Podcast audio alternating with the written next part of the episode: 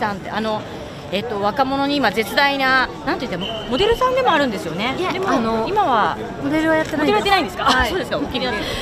着屋さんをで古着のあのパッチワークを今日のこれもそうですよね。アパレルの会社をやられてアクトアクティビストとして私もあの10代20代の子と話をしてるとなんかエリさんエリさんともっとあのお話ししたり呼べないのかって話を 女たちの会なんかにも言われてですね。で今日はあのエリさんがまた SDGs のお話をもとにあのこの外苑の再開発を止めるべきじゃないかとお話をされてましたよね。はいはい、あのちょっと思いとですね今日、はい、私も想像以上にこう入管とかの時にいた方たちとはまたちょっと違った形の人たちがたくさん、入管の時もデモでお話をされていたんですけれどあのまたちょっと一言ですね、はい、今日のこうデモを見た感じと今、まあ、ダイアログの様子を見ててお話ちょっと中に入られてましたけど、はい、あのどんなことをですね、はい、こう皆さんに知っていただきたいかなというあたりをお話ししていただきますか？わ、かりました。持った方がいいですか、こちらでねこうやって映ってる感じですね。はい、こっちですね。はい。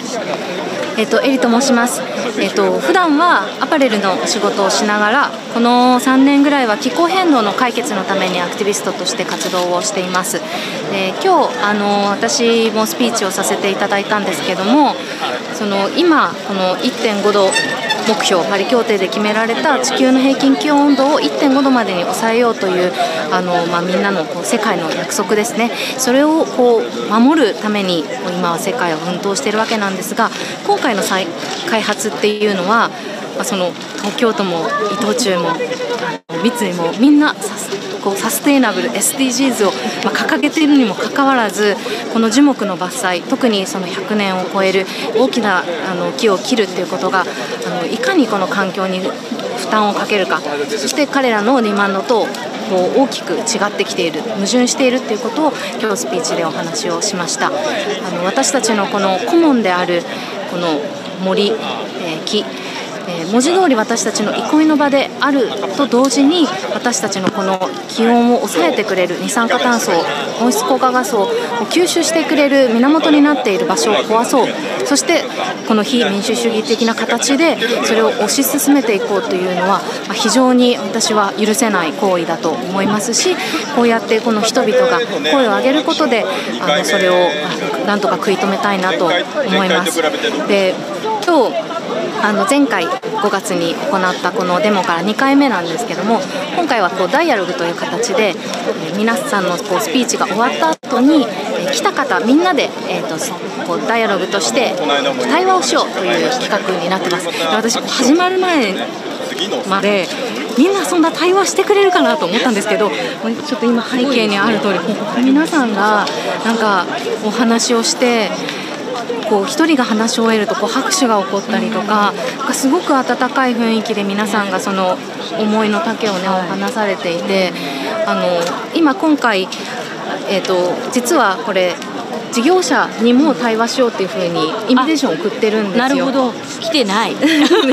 ちょっといらっしゃってないんですけども あのやっぱりこの場に対話が足りていないっていうことであの皆さんと一緒にあの反対なんですけどもそれと同時にじゃあどうしていこうかっていう対話をみんなでしていこうっていうのが今回の主なあのテーマでありますなのであの本当にこうやって皆さんが初めましての方が輪になってこうやって話している姿を見ると私たちが守らなきゃいけない民主主義、えー、私たちの声っていうものが体現されてるなと思ってあのすごくあの良かったなと思ってます。はい SDGs の話をされてましたけれども、はい、まさに三井不動産もですねみんな主要企業は SDGs でやっぱ結構シャイな気をつけたりしながら、車座のディスカッションとか持続可能性の象徴でもある企業をこれだけ大体伐採しようとしてるわけですよ、はい、その矛盾っていうのはどういうふうに？いやもう明らかなグリーンウォッシュだと思いますし今日あの改めてここに来る前もそれぞれのウェブサイトあの東京都もそうですしあの三井不動産もそうですし伊藤忠さんもそうですけどあの全てのウェブサイトを網羅してあのどういうことを言ってるかっていうのを見てきたんですけどもやっぱりこう明らかに公共性をかを壊しているしその彼らが掲げているそのサステナビリティとはもう本当にこう真逆を言っている。で今その世界のその風潮の中でも企業のグリーンウォッシングっていうのがすごく問題になっていてこうグリーンウォッシングってこうパッと聞くと企業がいいことを言ってるのでなぜかそのこう SDGs 的な観念を促進してるって思われがちなんですけどあの研究によるとその企業や、えっと、国のグリーンウォッシングっていうのはこの気候変動っていうのを悪化させてるっていう研究がされてます。なので、あのー、企業の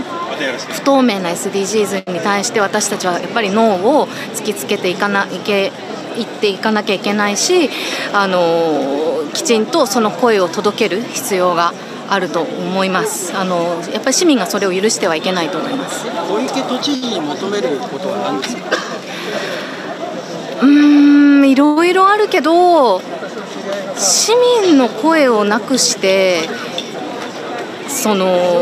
市民の場所生活を大きく、うん、変容させていくっていうのはやめてほしいです。うん。なので私たちのきちんと声を聞く都知事であってほしいなっていうふうに思います。これからさらに若い人たちに、うん、あのこう声を広げていくっていうのはとても大事だと思うんですけど、はい、そういう意味ではどういったものが鍵になると思いますかそうですね。やはりどこに問題があるのかっていうのがメディアを通してすごく今分かりづらいなというふうに思ってます。なのであの私たちこういう市民レベルでのあの活動っていうのももっと大きくしていかなければならないし、まあ、こういったことをこうやってメディアの方に取り上げていただきメディアの中でも多くの人にその問題点っていうものをシェアして今どこに問題があり、えー、それを解決するのは私たちでありその声を誰がこう聞き届けてくれるのかっていうところをきちんとはっきりさせていかなければならないなと思うので、まあ、私たちはやっぱりこの私たちができる、えー、デモだったりとかマーチだったりとかこういう対話の場を設けてあのなるべく1人のでも多くの人を、えーと、集めて